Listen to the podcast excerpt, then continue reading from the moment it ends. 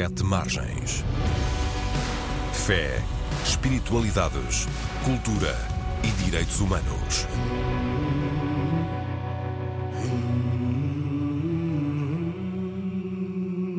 Bem-vindas, bem-vindos todos os que nos escutam no Sete Margens, o programa da Antena 1 sobre fé, espiritualidades, direitos humanos e cultura. Este é um programa em parceria com o jornal digital Sete Margens, que pode ser lido e consultado em setemargens.com. O meu nome é António Marujo e começo por recordar hoje uma notícia desta semana. O último mês foi o outubro mais quente desde que há registros. Isto acontece, aliás, pela quinta vez junho, julho, agosto e setembro também bateram esse mesmo recorde de mês mais quente dos últimos anos, das últimas décadas, desde que temos registros de temperaturas. 2023 pode, aliás, vir a ser o ano mais quente desde que há registros. Estamos já 1,43 graus centígrados acima da média pré-industrial e o sentido de urgência para uma ação ambiciosa na COP28 nunca foi maior dizia também esta semana uma responsável internacional da área. Esta notícia surge três semanas antes do início da Conferência das Partes, a COP, como designamos, da Convenção das Nações Unidas sobre Alterações Climáticas. A COP28, a 28ª Conferência das Partes, decorre no Dubai entre 30 de novembro e 12 de dezembro e esse é o pretexto para a nossa conversa de hoje. Já apresentarei os meus convidados mas começo por perguntar para já ao António Assunção, numa palavra, António, que sentimento invadiu quando soube esta notícia? Não foi surpreendente. Beatriz, uh, Beatriz Zoccoli, uh, quer dizer uh, qual foi o sentimento que sentiu, que experimentou? Vou dizer que foi desconcertante. Francisco, Francisco Ferreira. Eu diria que, infelizmente, algo que já seria esperado. Muito bem. António Assunção, Beatriz Zoccoli e Francisco Ferreira lutam, cada um à sua maneira, contra esta realidade da emergência climática. O António Assunção tem 20 anos e começou a fazer ativismo pela justiça climática aos 15. Participou em manifestações da greve climática estudantil e de outros grupos e integra neste momento o Climáximo. Diz que dedica a maior parte da sua energia a lutar por uma mudança de sistema. Esta semana o António compareceu em tribunal por causa de algumas destas ações. Haverá uma sentença daqui a duas semanas. Estamos à beira de um desastre, António, que não queremos ver, um desastre que não queremos ver, e é por isso que anda a enfrentar o tribunal? O desastre nós vemos e muita gente da população portuguesa vê esse desastre e sabe das consequências da crise climática. Marchámos no ano passado durante, quatro, durante 15 dias para Portugal e o interior de Portugal e todas as pessoas nos diziam que sabiam que os incêndios eram derivados da crise climática, que a seca era derivada da crise climática. O que é mais desafiante é fazer o salto de compreender que existe crise climática para começar a agir perante ela e de aceitar que os nossos governos e as nossas empresas fazem disto um negócio, fazem disto simplesmente uma forma de arranjar mais dinheiro e mais lucro, continuando a matar pessoas. E podemos ver também o caso da transição energética, claramente uh, apresentada como um negócio e não como uma necessidade para a vida das pessoas e a brincarem com dinheiro por parte dos nossos governos. Hum. A Beatriz, a Beatriz Zoccoli, o apelido é italiano, da ascendência italiana que a Beatriz tem, é a minha segunda convidada, licenciada em Ciência Política e Relações Internacionais fez uma tese de mestrado sobre o movimento Lixo Zero em Portugal.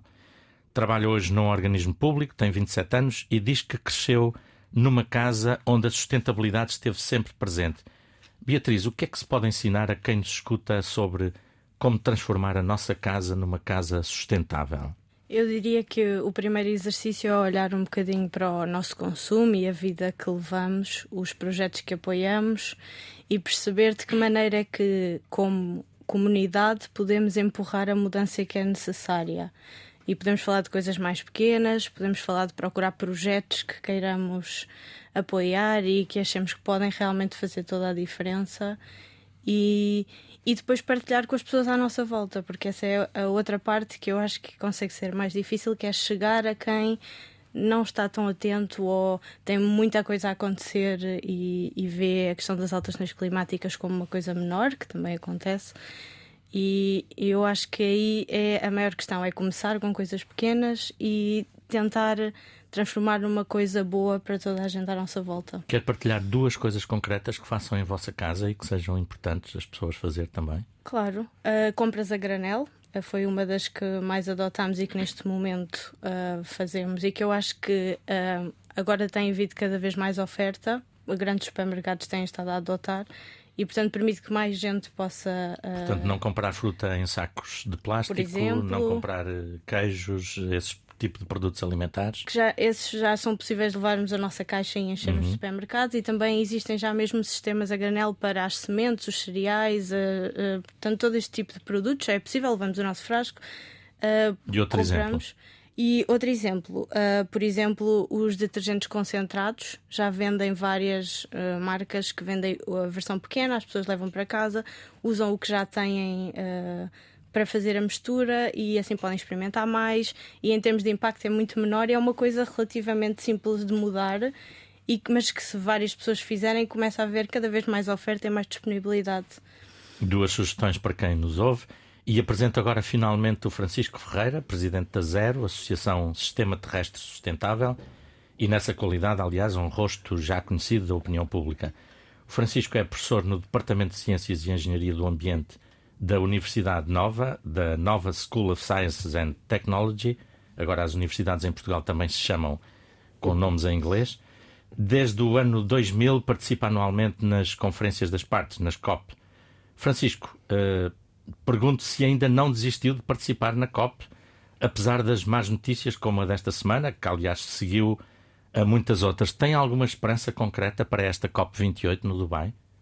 Bem, eu acho que a esperança é sempre, é sempre muito limitada uh, e aquilo que se consegue é sempre muito pouco em relação ao que é necessário. Não tenhamos dúvidas.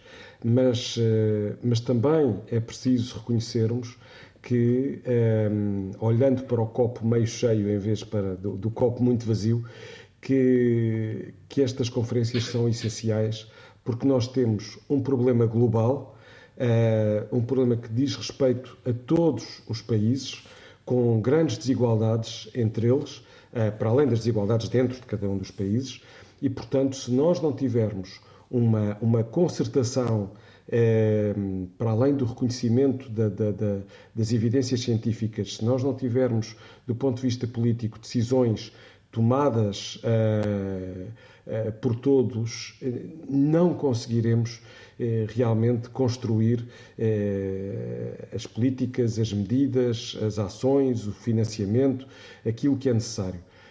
Ficamos, quando chegamos ao último dia, e habitualmente o, último dia até depois do prazo habitualmente fixado para, para, para a duração destas conferências, que também são questionáveis do ponto de vista da sua duração e da quantidade de pessoas que envolvem. Estamos a falar de, de 15 dias eh, e, e muitos milhares de pessoas para depois que se deslocam de avião que, que exatamente, portanto, que exatamente. ajudam também a muito, uma pegada muito ecológica muito grande, não é?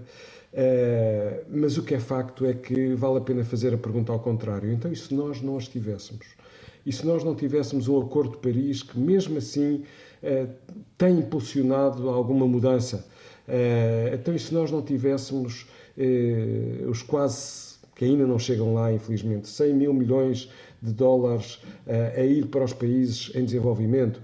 Portanto, eu procuro sempre reconhecer o pouco êxito, mas olhar para aquilo que, mesmo assim, esta discussão multilateral eh, acaba por, por ter para, para o planeta, não apenas nas, nas, alterações climáticas, mas noutras convenções, como a biodiversidade, a qualidade do ar, eh, onde as Nações Unidas têm tido um papel determinante.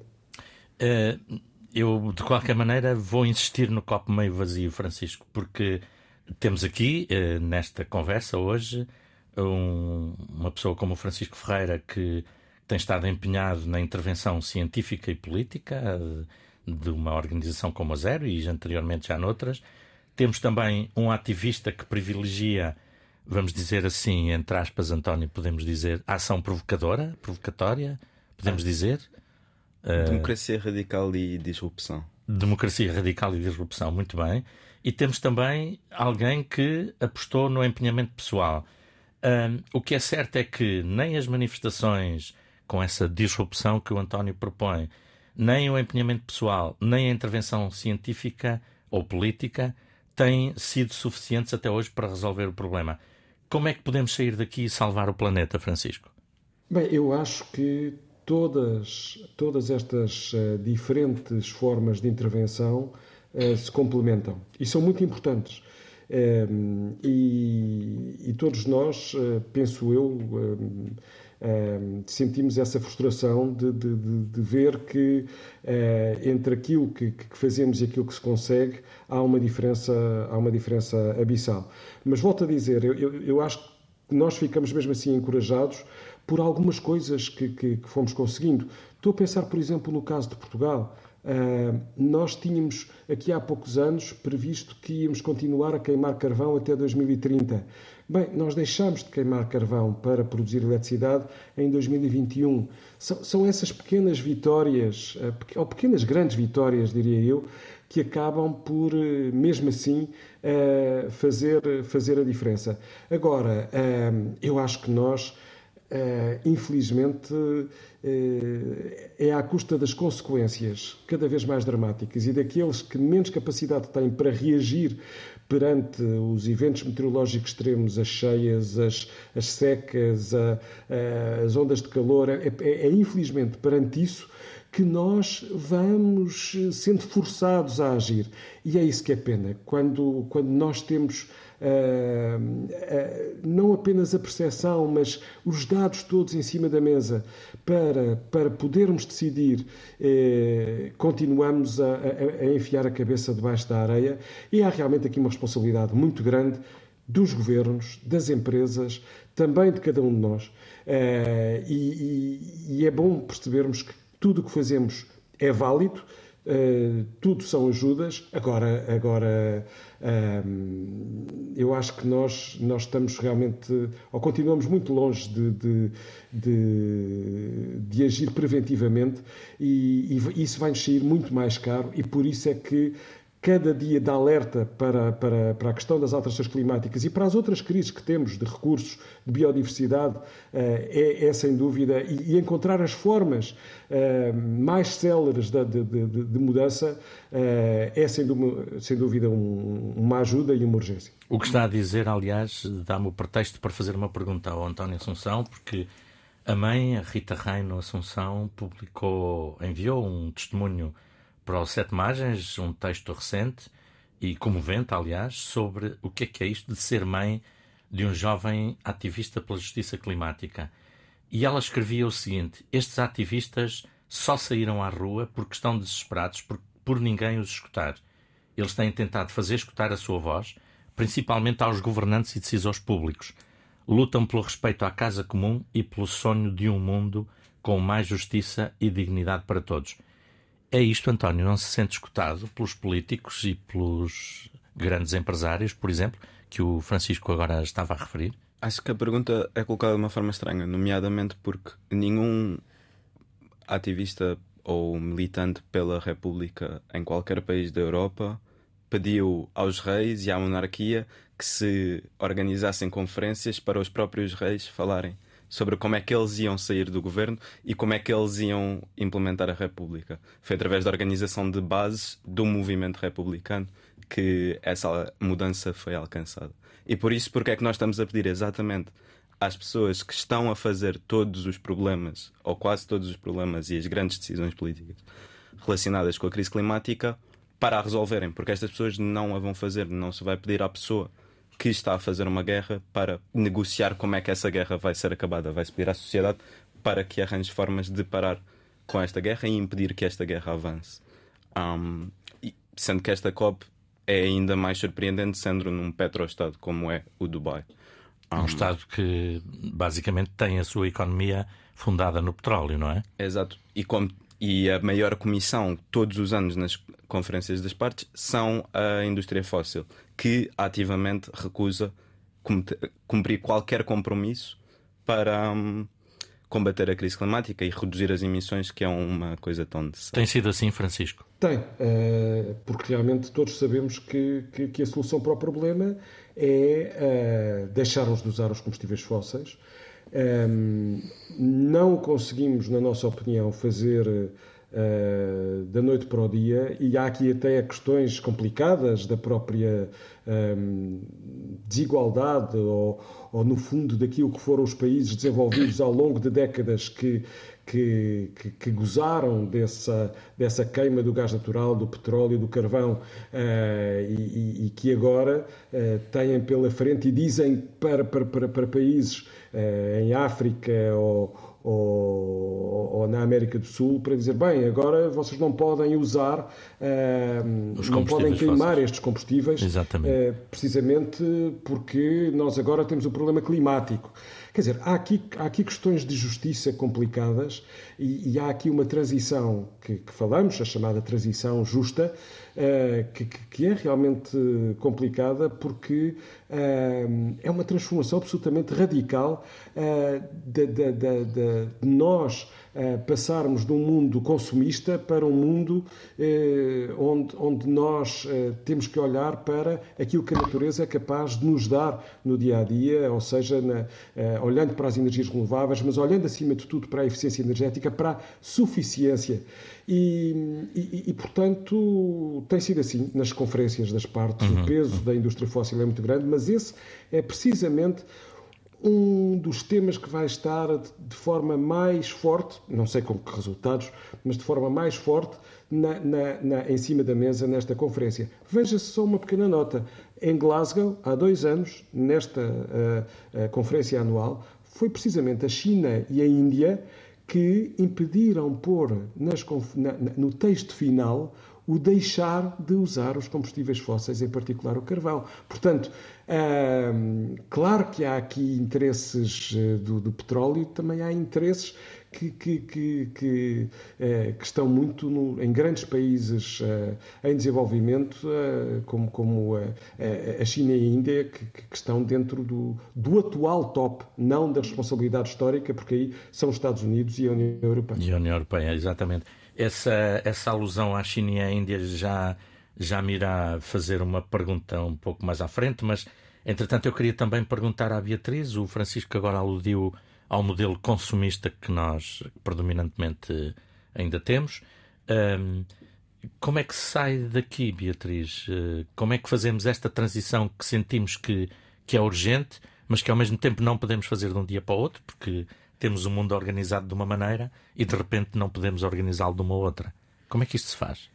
Eu acho que é importante começar por sublinhar que isto traz sempre desconforto à vida das pessoas, principalmente a quem no, na sociedade de hoje está confortável e consegue uh, tomar as suas decisões sem ter que pensar muito, porque precisamos de lembrar que o nosso consumo tem um impacto que nós não vemos, que não é direto Uh, falando muito uh, do fast fashion, por exemplo, as pessoas ficam muito contentes quando conseguem comprar mais barato, mas depois uh, não sei, conseguem ignorar tudo o que está por trás daquela oferta que, que lhes aparece. Eu acho que é. Preciso... Seja na roupa, seja na comida. Na Também comida, gostamos exatamente. de comprar comida barata, mas. Exatamente, e que os agricultores Isso tem custos portugueses. Porque os agricultores não exatamente. ganham praticamente nada. E os é? agricultores mais pequenos acabam por sofrer muito porque depois a oferta que vem é mais barata e tudo o que é feito de uma forma mais controlada e pensada acaba por perder e cair um bocadinho.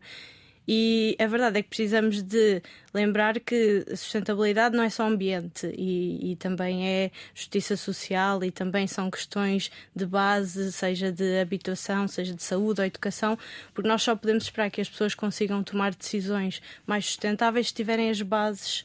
Uh, para conseguirem ter uma vida.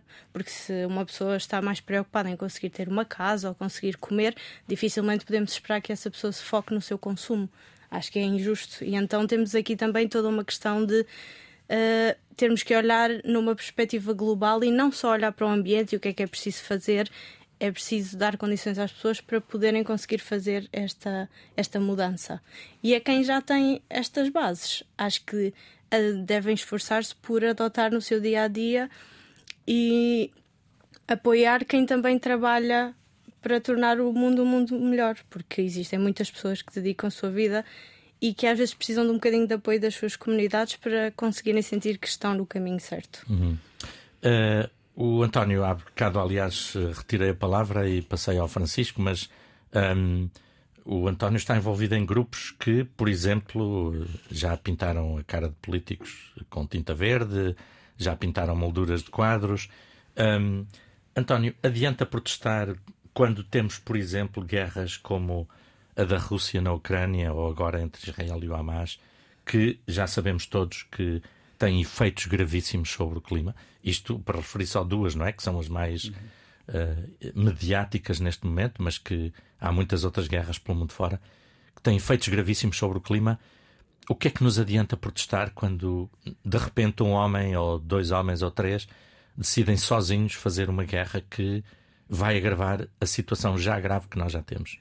Infelizmente, a ciência não e a ciência climática não se restringe pelo que está a acontecer na, na sociedade e à volta da humanidade e da civilização humana.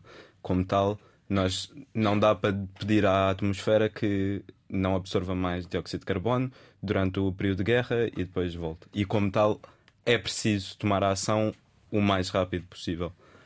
Isto faz com que quer organizemos em Portugal para alcançarmos neutralidade carbónica até 2030 e um corte massivo das emissões, passando para a democracia energética e grande parte da produção de eletricidade, aliás, 100% da produção de eletricidade, ser feita através de energias renováveis, mas também envolver o resto do movimento a, a nível global em conversas constantes. Um, houve várias posições sobre a energia renovável como uma forma de evitar conflitos, nomeadamente porque muitos desses conflitos têm sempre bastantes interesses fósseis, quer com Israel a querer explorar agora um, prospecções fósseis no mar em frente à faixa de Gaza, quer com Rússia e Ucrânia, que são dois estados que normalmente também têm bastantes combustíveis fósseis, ou são estados de passagem para combustíveis fósseis, e tudo isto anda sempre bastante conectado porque é um sistema ele próprio feito à volta de combustíveis fósseis quer do bloco NATO e Estados Unidos, quer do bloco Rússia, todos eles dependem de combustíveis fósseis.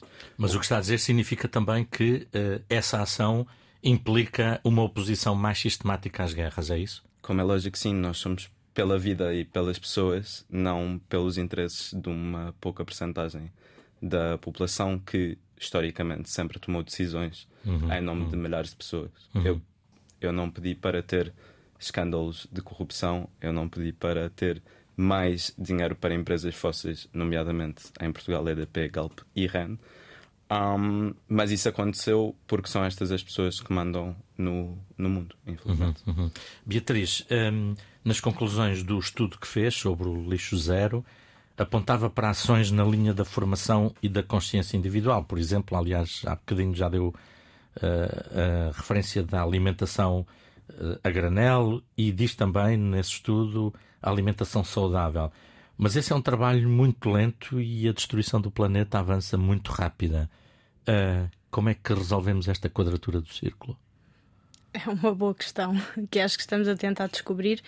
Um, diria que a maneira mais rápida é conseguir que as decisões também sejam tomadas de uma forma mais global e que não ponham toda a responsabilidade na pessoa em, em, tomar a decisão, porque implica muito uma pessoa ter que avaliar cada decisão e perceber se aquela é mais sustentável ou menos. O ideal era que os, os sistemas que fossem implementados no futuro facilitassem esta, estas decisões e as pessoas já não tivessem que o fazer.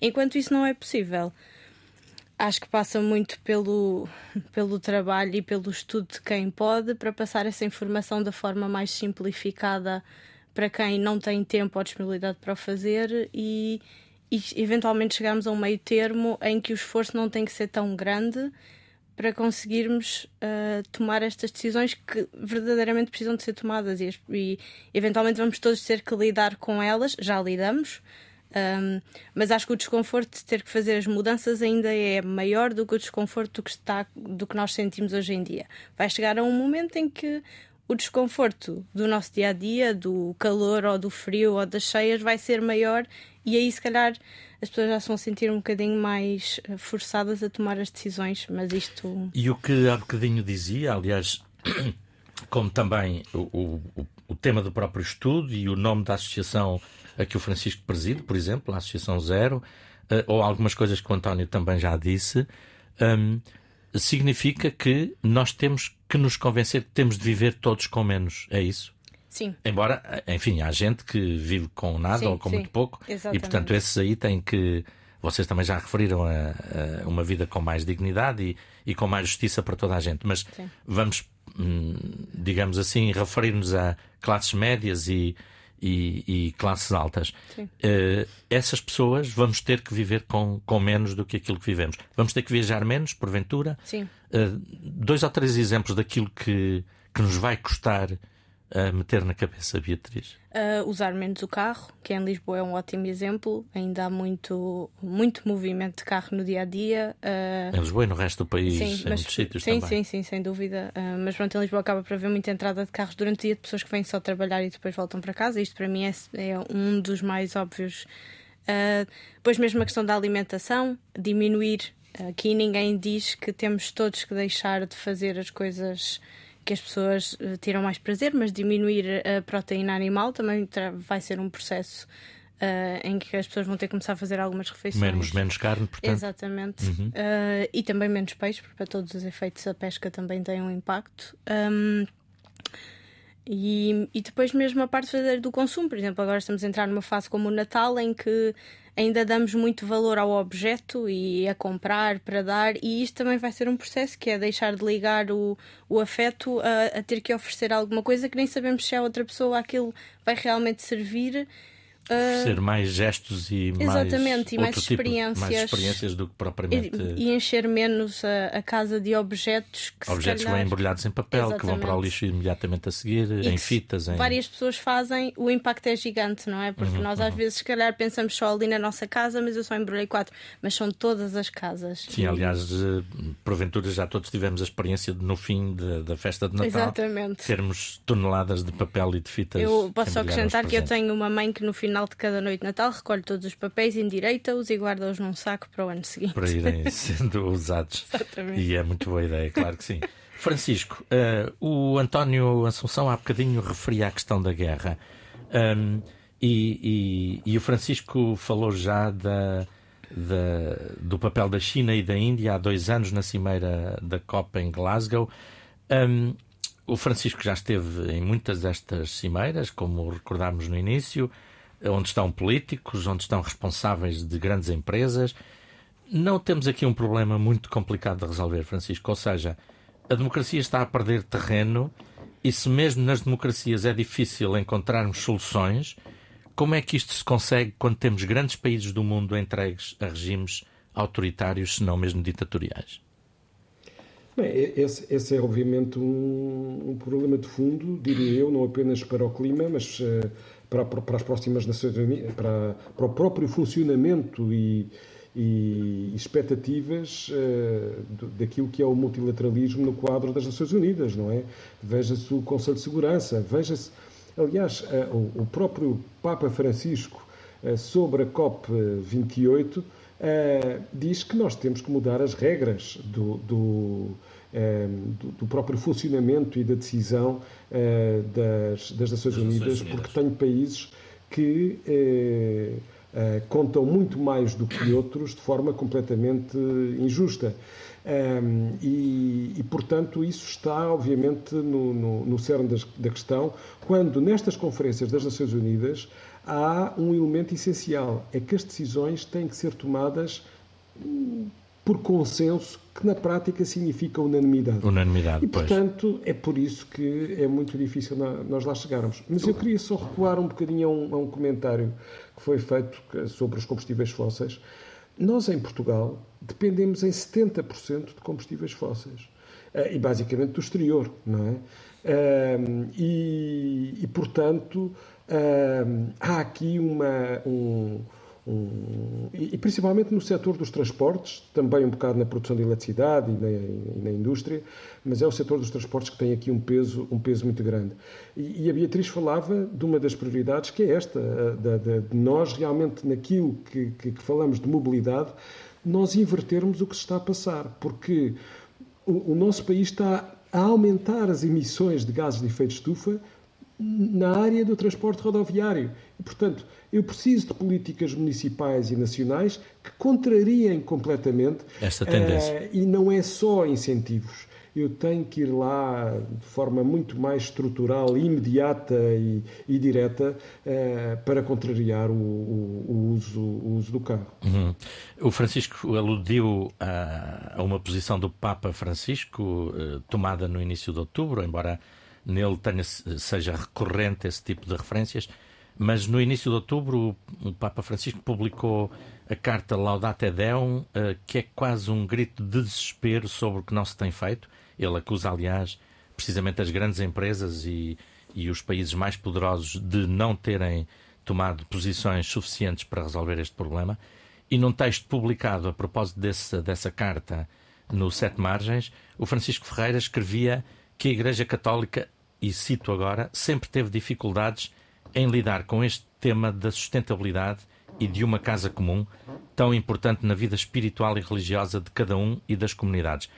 Por que é que a Igreja Católica tem esta dificuldade, Francisco? Eu, eu acho que uh, uh, não é só a Igreja Católica, também outras religiões têm tido uh, algum, algumas dificuldades em, em olhar para o que se passa Uh, no, no, planeta, no mundo, em termos dos seus grandes problemas e uh, dar uma resposta com, conjunta, no caso do, dos católicos, como, como a Igreja, não é? Isto é, quando o Papa, em 2015, publica, antes dos Objetivos para o Desenvolvimento Sustentável, em setembro, e depois do Acordo de Paris, em dezembro, quando em maio sai a encíclica. A Laudato Si.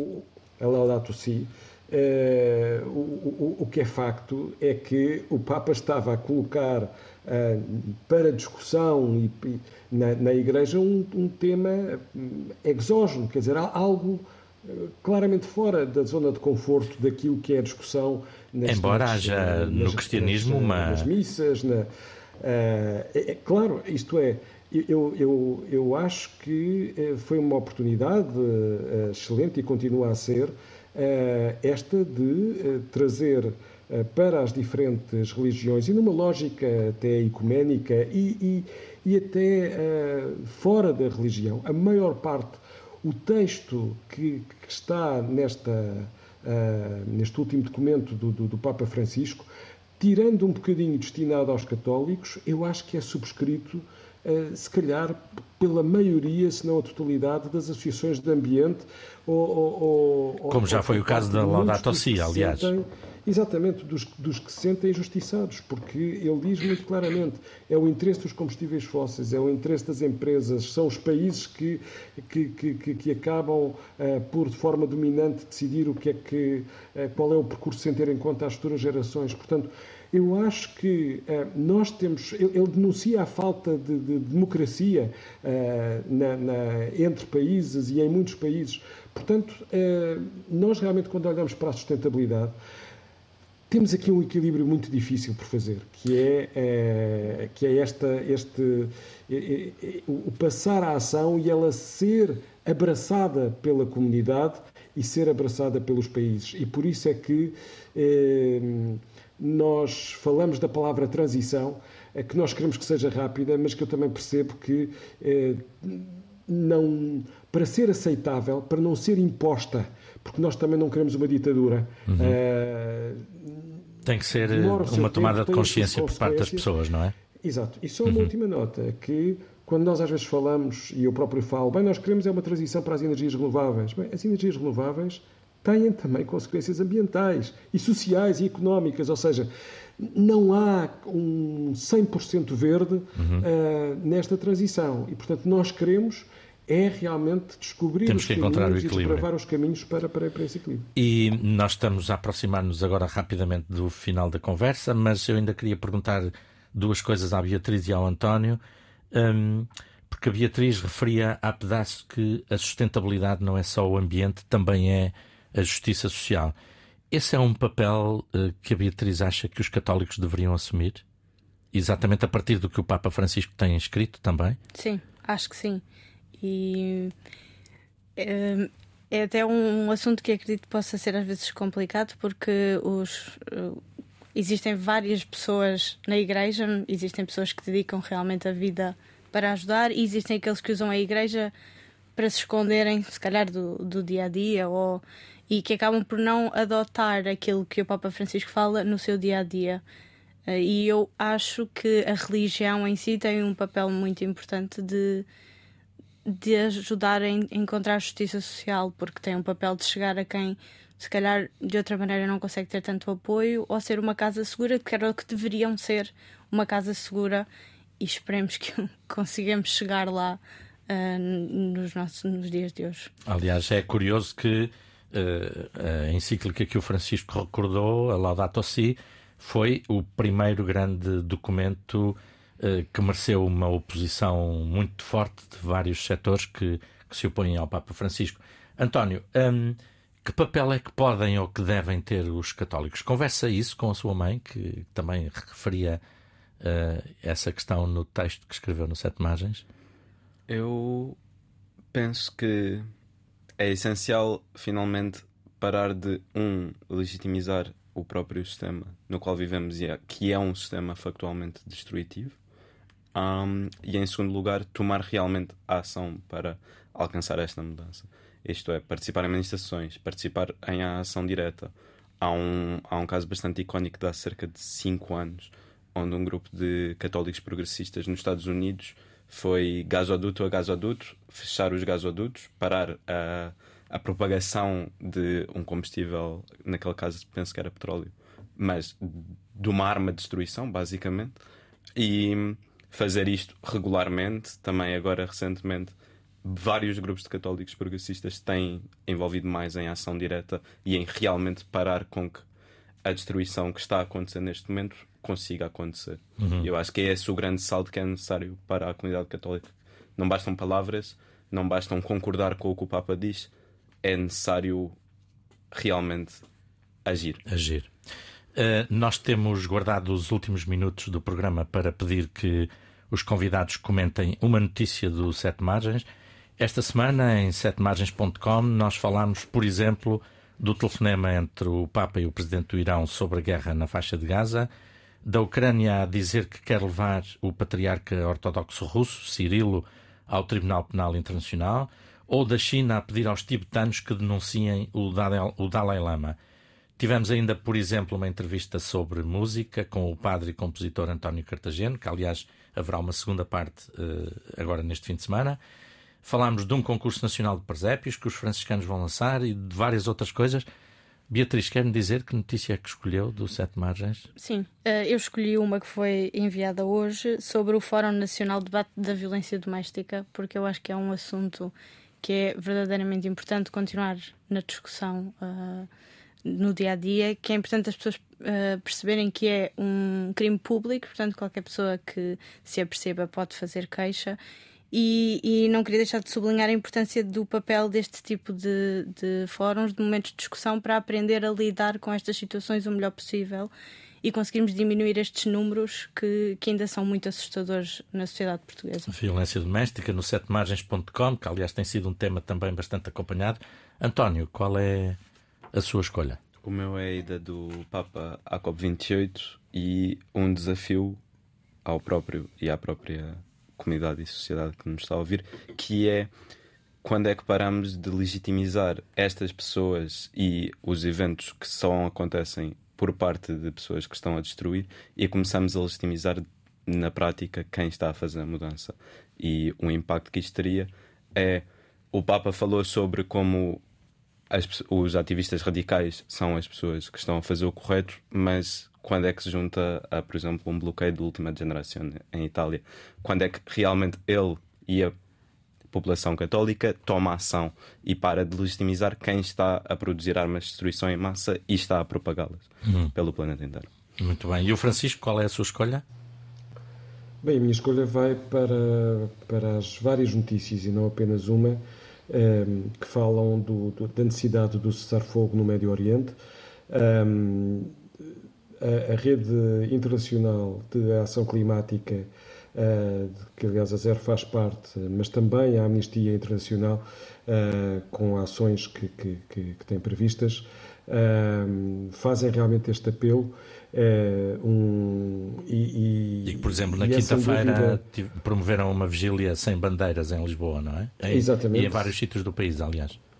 E portanto, e portanto eu acho que é, é, nós não conseguimos construir a sustentabilidade sem a paz. É um dos cinco P's uh, para além do, do, do, planeta, das pessoas, da prosperidade um, ehm, e das parcerias. A paz é um elemento essencial e ela faz parte da sustentabilidade, como disse. E, e, portanto é, é, crucial olharmos para, para, eh, para as pessoas que estão a ver a sua vida completamente destruída uh, e, e, e, dar relevo ao papel que, que os apelos da, da, do Papa, de, de, António Guterres, das associações internacionais uh, têm vindo Tem a ter uh, é essencial. Sei que, já que está no uso da palavra, sei que tem uma sugestão cultural também para nos fazer, Francisco. É verdade, uh, trata-se de, de, de, um, de, uma leitura recente de um livro de Eric Orsena, da, da, da, Academia Francesa. O livro chama-se A Terra Tem Sede e, precisamente, vem na linha do que acabei de falar: Guerras e Paz nos Reinos dos Rios. Uhum. Uh, vale a pena a leitura para quem trabalha na área da água. Portanto, um outro universo, os rios, uh, que tão caros nos são em todo o país. Um, aliás, o Francisco, para quem quiser perceber melhor, tem um texto exatamente sobre este livro, também publicado esta semana no Sete Margens. António, qual é a sugestão? É uma leitura um pouco mais antiga, cerca de uma década, mas é Tudo Pode Mudar, de Naomi Klein, Capitalismo versus Clima, que é um livro que realmente realça todos os pontos do porquê que a ação coletiva e a mudança de sistema é tão necessária. Foi um livro inspirador para o António. É um livro de base para a maior parte do movimento de justiça climática a nível global, porque uhum. realmente delinea uma grande linha de ação coletiva contra um sistema destruidor. E a Beatriz? Eu trago um, um, livro também, mas mais na linha do romance, que se chama Terra Americana. É um livro em que a autora descreve a travessia de uma mãe e de um filho uh, para emigrarem do México para os Estados Unidos. E a autora acompanhou a história de várias pessoas que fizeram esta travessia para ser o mais correta possível. E é um daqueles livros que, depois de ler, é muito difícil de esquecer, depois de entender o que é que estas pessoas passam na procura de uma vida melhor. E acho que vale muito a pena a leitura. Muito bem, três livros. Eh, é importante ler, ler, ler, dizem os nossos convidados. Uh, ficam estes, estas sugestões, estes comentários, estes desafios para continuarmos a conversar. Uh, certamente este tema virá mais vezes a este espaço Sete Margens da Antena 1. Obrigado, Francisco Ferreira. Obrigado, António Assunção. Obrigado, Beatriz Zócoli, pela participação nesta emissão que teve o cuidado técnico do João Carrasco e a produção do Carlos Jorge Antunes. Voltamos aqui à emissão na Antena 1 na próxima sexta-feira, depois da meia-noite, ou, se quisermos, sábado, depois das zero horas. Até lá, a informação e o debate sobre estes e outros temas continuam disponíveis na RTP Play, nas plataformas digitais ou em setemargens.com. Até breve. Thank.